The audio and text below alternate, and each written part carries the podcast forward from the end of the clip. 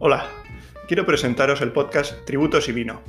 En el podcast pretendemos analizar la actualidad tributaria de una manera distendida, debatiendo con expertos los aspectos de índole fiscal, mercantil, contable y jurídica que presentan los distintos casos que trataremos. La idea es abordar una temática concreta por capítulo.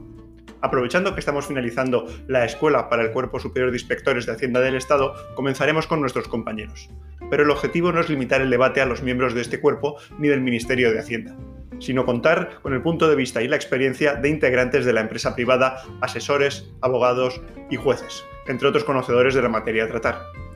El programa tendrá forma de tertulia, en el que los dos directores, Juan Faust Ballester y yo, Carlos Ramírez Alfaro, participaremos y guiaremos la tertulia, con el fin de no despistarnos y poder abordar todos los puntos clave del tema.